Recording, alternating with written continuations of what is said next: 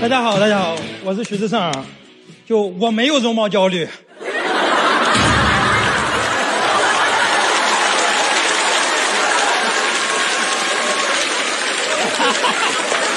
太快了！我头发都这样了，我都不焦虑。你说豆豆，你们焦虑什么？哎呀！但是刚才庞博老师说他是色弱嘛，其实我是红绿色盲。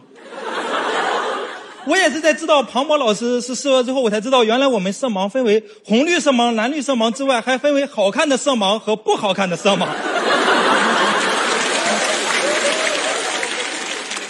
但是我也确实因为得了色盲之后，得到了一些对我长相的肯定。因为每一次我看那个色卡的时候，医生都在那，你好好看。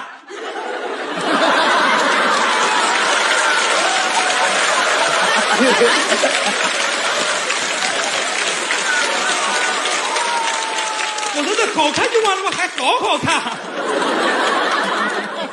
我也是得了色盲之后才发现，原来大家对一个病的态度竟然可以是好奇大于同情。就我是在高中确诊的色盲，就我确诊色盲之后，我的同学就直接以我为中心，把我围成了一个圈儿。我当时站在圈中间，看着大家那种期待的眼神。我就感觉自己是一个色盲表演艺术家，而且这个时候还有同学出来说：“志胜来，你看那是什么颜色？你看这是什么颜色？”那种感觉就是哦，你是色盲呀，那我非得给你点颜色瞧瞧。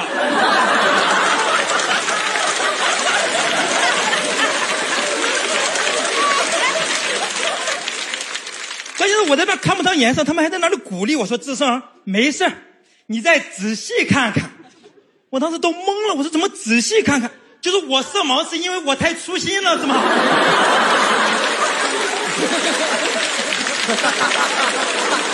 这都不看。而且大家要知道啊，色盲这是一种病，而且这种病治不好，这是一种绝症啊。绝症。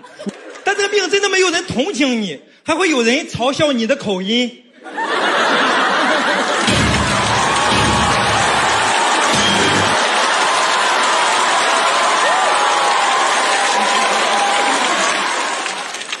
那而且色盲作为高中生物的一个重要知识点，就我的同学后来看我的眼神中开始充满了对知识的渴望，就他们开始不光关心我，他们开始关心我爸妈，说志胜你是色盲，那你爸妈呢？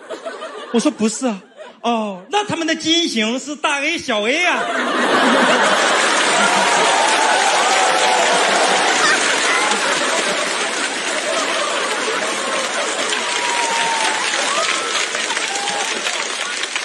他们生你的概率是四分之一呀。而且色盲这个病对我可能生活造成最大的一个影响，就是我过马路的时候是分不清红绿灯的。我第一次过马路看到红绿灯，我还特别奇怪，我还去问过我们老师，我说老师啊。为什么红绿灯这么重要的东西要用两种这么不容易区分的颜色？那老师都懵了，说因为这个就是人类最容易区分的颜色。而且我妈知道我是红绿色盲之后，就一直跟我说：说你过马路的时候呀，一定要别人过的时候你再过。但这个时候就有一个问题，我总有自己过的时候吧。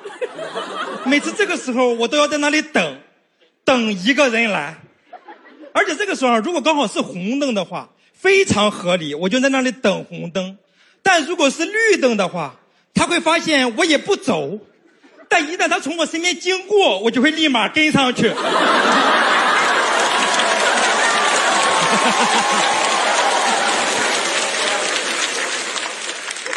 就这么跟了四五个单身女性之后了，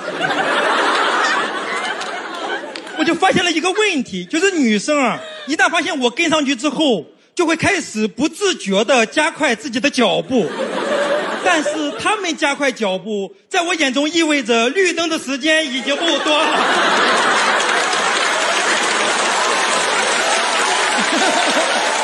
这位超高，应该是第一了，应该。后来啊，我就开始很认真的总结红绿灯的规律。后来真的让我总结出来，就在我眼中啊，绿灯亮，红灯没那么亮。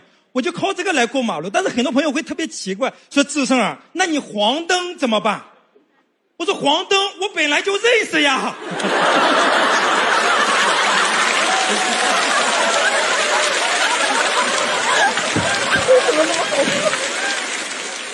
我就发现啊，我这种色盲是属于生理性的色盲，就看不清红绿灯。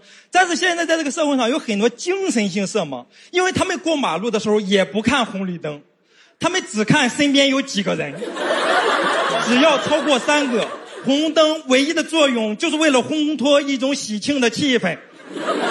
真的有一次，我跟你大妈在那闯红灯，我说大妈大妈，这不是红灯吗？哎呀，小伙子。你走着走着就绿了，欢迎这里，谢谢大家。